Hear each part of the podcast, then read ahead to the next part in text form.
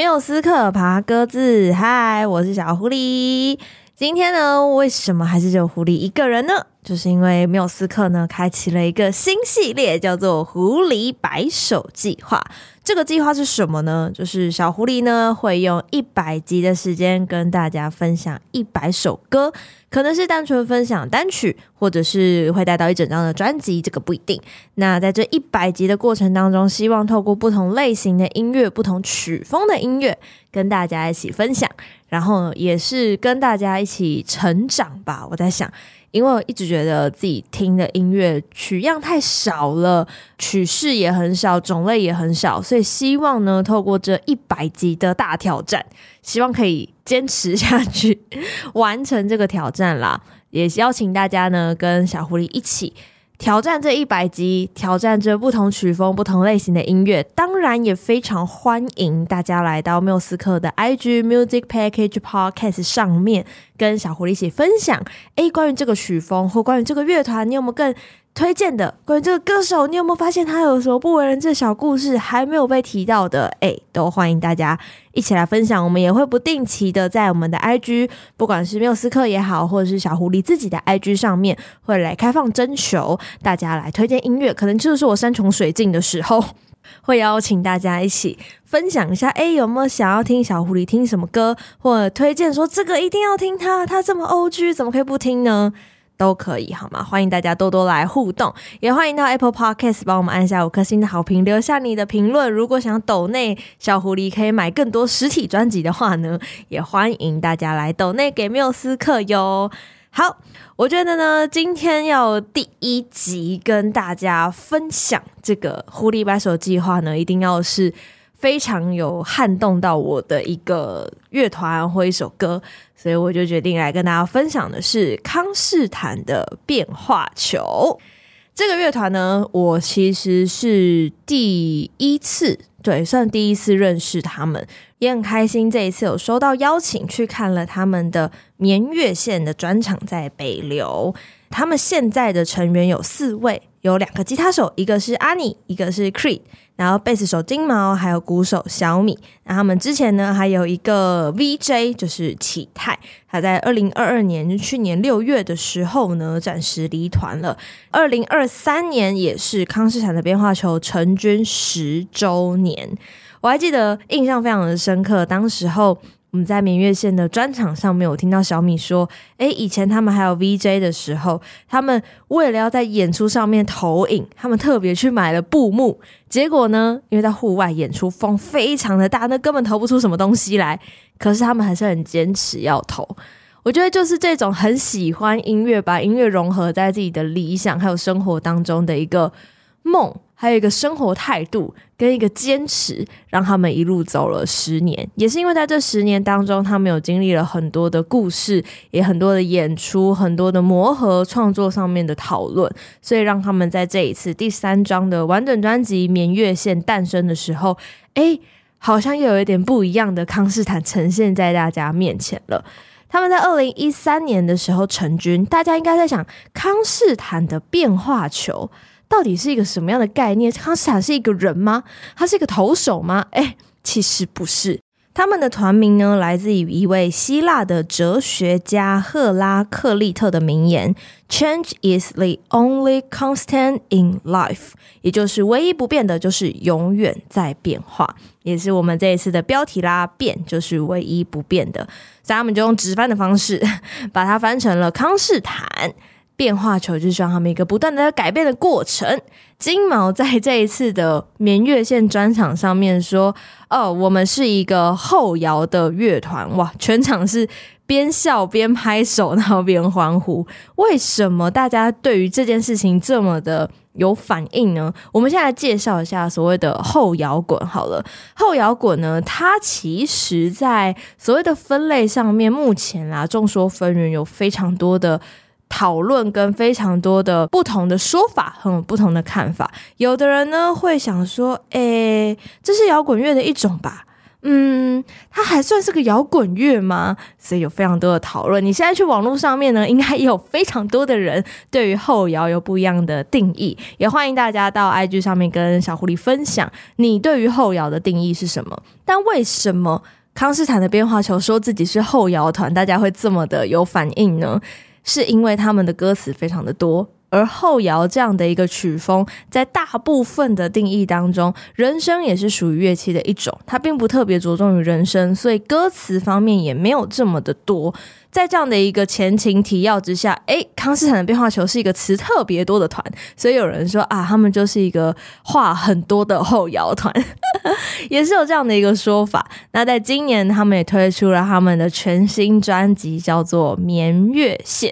这张专辑的由来是在他们去巡演的过程当中，大家一起在集思广益，说，诶，十年了，在这个很重要的里程碑的时候，我们要推出一张作品。那我们到底要推出一个什么样的作品呢？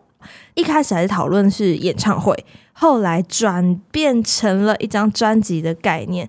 说实在，大家一开始想要的是一种列车的感觉，大家来来去去，有些歌迷从一开始发车的时候就跟着他们，或许有些一开始跟着他们的人，在中途的某些站点下车了，在这些站点又有新的人上车了。大家在这趟列车上面相遇，所以一开始构想的是一个列车的概念。但是鼓手小米呢就说：“既然都是列车，既然都是一条铁路，为什么我们不用绵月线这个支线呢？”这个支线来头很大哦，它是阿里山森林铁路当中很重要的一个支线，但是它因为呃九二一大地震的关系，它有些地方塌陷了、毁损了，所以后来这个支线目前是没有火车在行驶的。可是有非常多的登山客会来到这条支线上面来去做登山健行的活动。关于这条支线呢，我们晚一点再来跟大家分享。那讲回来，康斯坦的变化球跟眠月线的关系。今年的九月二号，在台北流行音乐中心举办了康斯坦的变化球历年以来最大型的专场。那这一次的专场，他们还有合作一个剧团，叫做耀眼剧团。在他们前面演唱的过程，后面的剧团成员们用舞蹈、用走位搭配上后面的投影荧幕的方式，完成了一场很棒很棒的秀。我在现场看到的时候，觉得天哪，融合的太好了吧！天哪，原来把观众投射在这些剧场演员们身上，参与这一场专场是这样的一个感觉。我们应该就是坐在那台列车上，跟着前进，然后康斯坦的成员们在列车的前头演唱的这些歌曲，一路一路一路把大家带着这条路线往前走，看看这趟旅程在途中有什么样的风景。这是我在这场专场最大最大的一个感受跟一个收获。那今天要跟大家分享的这一首歌，我们的主题歌曲是。我的未来还是梦。这首歌很特别哦，它的主唱是鼓手小米，而且他们在这一次的专辑当中也跟雷琴一起合作，帮打击乐增添了很多不同的音色。像小米也为了这一次啊，特别找了歌唱老师来练习演唱的方式。我觉得过程当中，你听这首歌，你听它的歌词也好，或它旋律的走法，你都会觉得。他好像就是在茫茫人海当中，然后你身边有非常多人来来去去，你想要找一个目标，那个目标忽明忽暗，忽明忽暗，可是时间一直在推着你走。副歌就讲了，时间一直在走，载走了我们的忧愁，你还会不会在夜晚感到失落？时间一直在走，载走青春的宇宙，你找到了吗？未来想做什么？在一个人生的迷茫过程当中，这首歌我觉得是一个原子弹爆炸，因为很多混沌嘛。那在一个爆炸当中，它可能会炸出一条路，它可能会炸出一个盼望，它可能会炸出一个未来。所以，当这首歌在推进、在推进，它一层一层叠上去、叠上去、再叠上去的时候，你会发现，时间真的在推着我往前走、往前走、往前走。我找到了吗？未来到底想做什么？或许时间推着你的时候，他载走了那些忧愁，他载走了那些失落。可是它也把你推到了那个所谓未来的方向。这是我在这张专辑当中，我第一次顺着曲序听下来，就让我印象非常非常深刻的一首歌，也是在专场当中背后投影着很多很漂亮的蓝天，然后小米一个人在前面唱着。我对这首歌的印象就是这样的状态下建立起来的。金毛也曾经解释说，这首歌是在讲小米经历时间之后的一些心境的变化，所以他们在设计的过程，前面代表着过去，给人有一种很童趣、很可爱的旋律节奏，到后半段的时候就会比较有现实，那个激情感，就刚刚我们说那个层层叠叠那个感觉打出来的时候，诶，就会让你发现哦，现实可能带有一些不舒适的，但是。希望就藏在这些不舒适当中。在设计打击乐的时候，他们用了一些敲玻璃瓶的声音，大家应该可以听得到，让歌词带着这个时间，让这些玻璃瓶也带着这个时间，有一种流动的感觉在里面。如果待会你是用 KKBOX 收听我们节目的朋友呢，节目结束之后，你就可以直接顺着接着听这首《我的未来还是梦》，相信你会有一些不一样的感受。希望你也会喜欢这首歌。那我对于后摇的理解，其实也是因为这一次在做节目的准备，我才特别去查了一下所谓后摇的定义。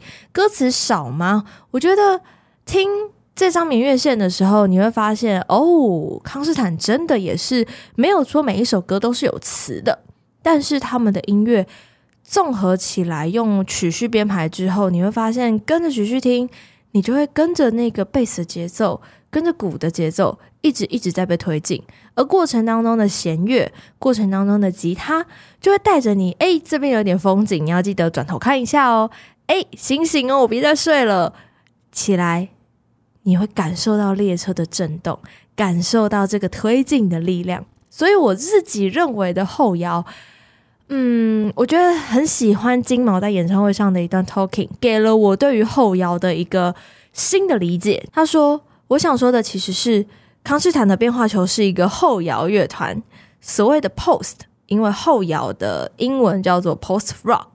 他说所谓的 post，它其实代表的是改变和进步，这也非常符合康斯坦的变化球从始至终这个团的定义啊。他们觉得改变就是唯一不变的事嘛。那在他们的定义当中，这样的一个概念，这个 post。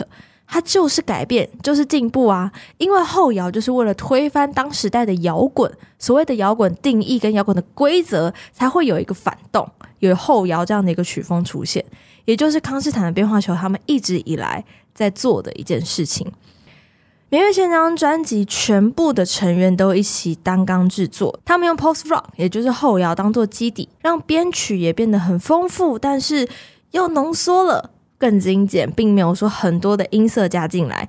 可是他们这一次又有非常抓耳的旋律，相信大家如果有在听这张专辑，或你待会可以用 KKBOX 去听这张专辑的时候，你会觉得，诶，这个旋律线是很明显可以抓得清楚的。而他们在这张专辑当中，希望用一个没有人声的状态去结合一些摇滚的音色。有的时候，你的耳机里面会突然炸开，那个鼓打下去，大鼓踩下去的时候，哇，爽！又有时候你会听到一些 keyboard 的旋律，有的时候你会在里面听到一些火车的声音，所谓的声音地景，也有在他们这一次的专辑当中呈现。刚刚我们讲的就是这一首《眠月线》，也就是专辑的同名歌曲，也非常欢迎大家可以去听听看。你可以搭上这班列车，走进那一个有点神秘、有点浪漫的眠月线古道。讲完了关于康斯坦，讲完了关于后摇之后，我们要来讲一讲这个眠月线。